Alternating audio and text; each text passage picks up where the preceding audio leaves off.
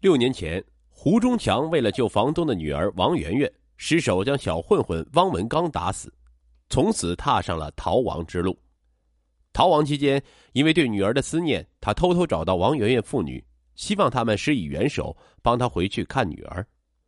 可令他万万没有想到的是，王媛媛却报了警，亲手将他送进了监狱。胡忠强发誓，总有一天要找王媛媛报仇。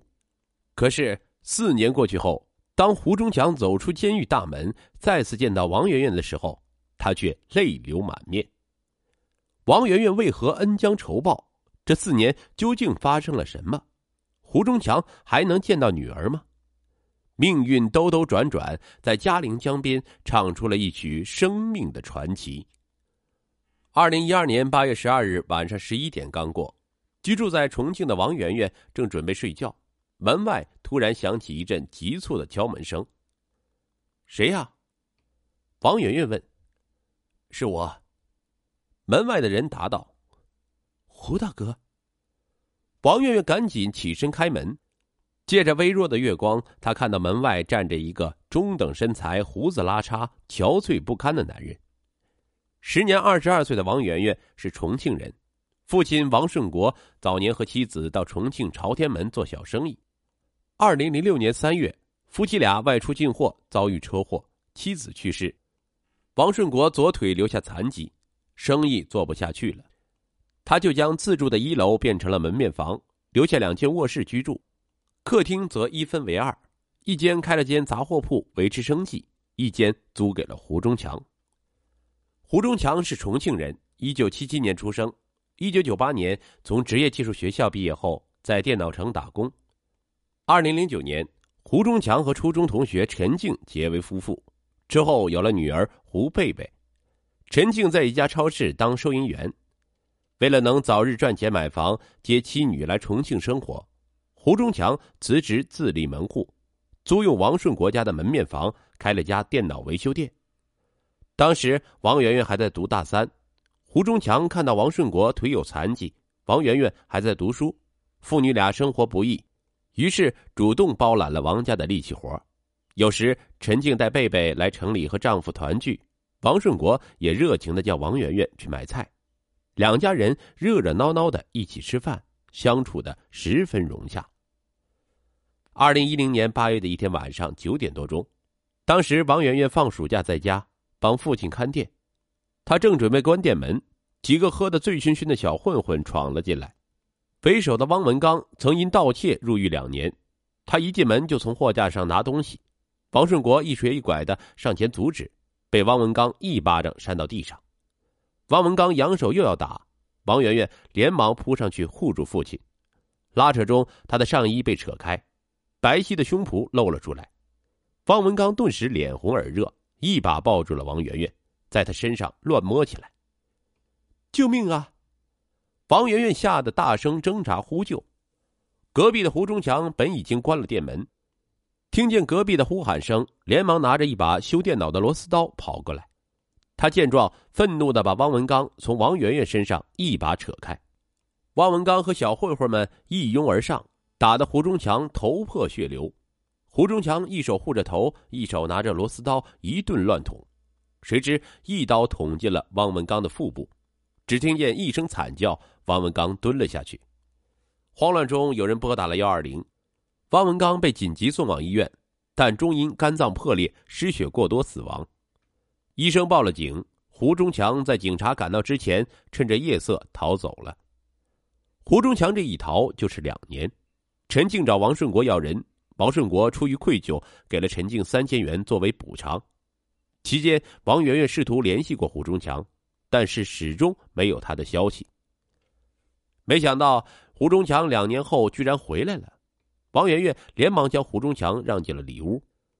王顺国听到动静也起来了，见到胡忠强，他抹着眼泪说：“是我们连累了你。”胡忠强摇了摇头说：“事到如今还说那些干啥？”王顺国又问：“这两年你是怎么过的？”胡忠强叹了口气。事发后，他逃到贵州，先后去了贵阳、凯里，最后在毕节的一家煤矿躲藏起来，成了一名井下煤矿工人，井下作业辛苦又危险，但是更痛苦的是对女儿贝贝的思念。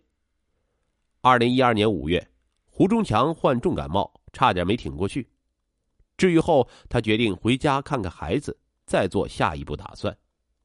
但是他又担心家里被警方布控，因此先来王顺国处了解情况，顺便借点路费。三人不胜唏嘘。王媛媛问胡忠强：“你打算一直这样躲下去吗？”胡忠强不语。王媛媛劝胡忠强自首，胡忠强不愿意。对于胡忠强，王媛媛既充满感激，又充满愧疚。他理解他，可是他这样下去，一辈子就毁了。如果自首就可以减刑，他决定做一件事儿，哪怕胡忠强恨他。犹豫再三，趁着胡忠强跟父亲谈话的功夫，王媛媛借故出去打电话到当地派出所替胡忠强自首。警车很快赶到，胡忠强被带上警车时，一边哭一边大骂：“王媛媛，你这个坏女娃，你恩将仇报！”王媛媛咬着嘴唇，没有说出一句话。眼泪在眼眶里打转。二零一二年九月十二日，胡忠强因过失伤人致人死亡罪被批捕。考虑到他属防卫过当且有自首情节，最终被当地法院判处有期徒刑四年。胡忠强入狱后，王媛媛先后几次去探望，胡忠强坚决不见。二零一二年十一月十七日周六，王媛媛放假在家，陈静带着贝贝找上门来。陈静询问了胡忠强的情况，得知改判希望不大，神情落寞。王媛媛挽留陈静母女俩在重庆多住几天，陈静答应了。第二天一大早，陈静说这天是胡贝贝生日，她去买蛋糕。王媛媛忙说：“那我多做几个小菜，吃完饭再带贝贝去买衣服。”陈静点点头。可是陈静这一走，一直到晌午也没见人影，饭菜端上桌都凉了。王媛媛打电话给陈静，他不接，再打电话就被挂断了。晚上，贝贝哭着要妈妈，王媛媛只得唱歌哄她，一唱就是一两个小时，嗓子都唱哑了。第三天，陈静仍然音讯全无。晚上七点多，贝贝哭着哭着，忽然呼吸困难，出现痉挛。王媛媛吓得半死，跟王顺国一起将贝贝送到医院。医生检查后告诉他。经诊断，胡贝贝心脏瓣膜缺损，患有儿童先天性心脏病，还责备道：“患儿不能情绪激动。”王顺国傻眼了，说：“这算咋回事？”王媛媛想了想，说：“先救孩子。”经过吸氧等治疗，胡贝贝恢复了平静。王媛媛先将孩子带回家，然后紧急联系胡忠强的家人。胡忠强父母已经去世，一个姐姐远嫁河南。王媛媛又通过胡忠强的大伯联系上了陈静的家人。